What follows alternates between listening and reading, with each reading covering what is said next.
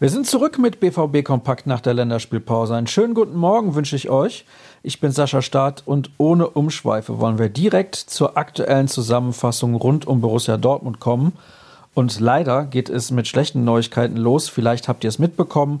Thomas Delaney hat sich nämlich verletzt, als er für Dänemark auf dem Platz stand in der EM-Qualifikation.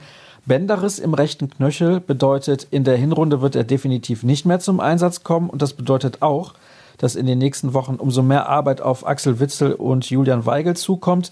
Nico Schulz hatte ja eine Knieprellung erlitten. Da wollte Lucien Favre auf der Pressekonferenz noch keine konkrete Prognose abgeben.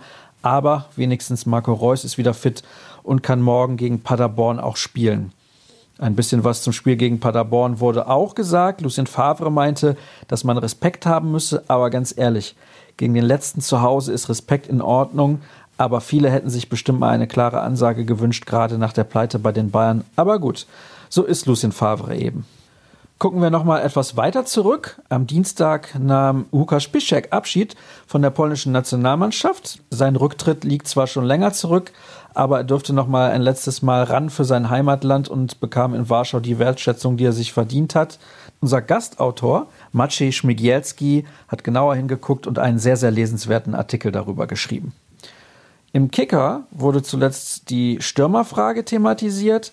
Gut drei Stunden dauerte der Gipfel der BVB-Bosse am Freitag, aber, und jetzt kommt das große Aber, zumindest offiziell hat man sich nicht dazu entschlossen, vorne nochmal nachzulegen.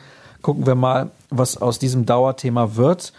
Und wir gucken außerdem auf das, was heute los ist. Das Abschlusstraining steht für die Profis vor dem Spiel gegen Paderborn an. Das ist nicht sonderlich viel, wie ihr merkt. Deswegen springen wir gleich weiter zu den Themen, die wir euch so bieten. Nina Bagel blickt zum Beispiel auf das Jubiläum von Mario Götze, denn schon unglaubliche zehn Jahre liegt sein Debüt in der Bundesliga für den BVB zurück. Wahnsinn, wenn man sich das mal überlegt. In der Zeit war natürlich eine Menge los. Schade eigentlich, dass die Ehe nicht mehr allzu lange zu halten scheint. Darüber spreche ich auch in unserem wöchentlichen Podcast mit Dirk Krampe. Die neue Folge ist schon online. Aber nächste Woche steht da ein richtiges Highlight an, denn Teddy de Beer ist dann bei uns. Da freue ich mich auch schon sehr drauf. Dann wieder vor Publikum in unserer Lounge. Und es gibt noch ein paar freie Plätze, die ihr euch schnappen könntet, wenn ihr uns eine Mail schickt an rnbvb.sportpodcast.de. Dann seid ihr eventuell nächsten Donnerstag auch mit dabei. Einen Ticketvorverkauf habe ich noch für euch im Angebot, sogar einen freien. Ihr müsst nicht Vereinsmitglied sein. Der startet gleich um 8.30 Uhr für das Spiel gegen Leipzig am 17. Dezember. Ein Topspiel. Also vielleicht habt ihr Lust im Stadion mit dabei zu sein. Eine Chance habt ihr auf jeden Fall. Das war's dann. Wir sind durch für die heutige Ausgabe. Feedback schickt ihr bitte an bvbkompakt.ruhrnachrichten.de und falls ihr aktuelle Infos sucht, dann lege ich euch natürlich ruhrnachrichten.de ans Herz. Bei Twitter solltet ihr rnbvb folgen. Mich findet ihr dort unter Start.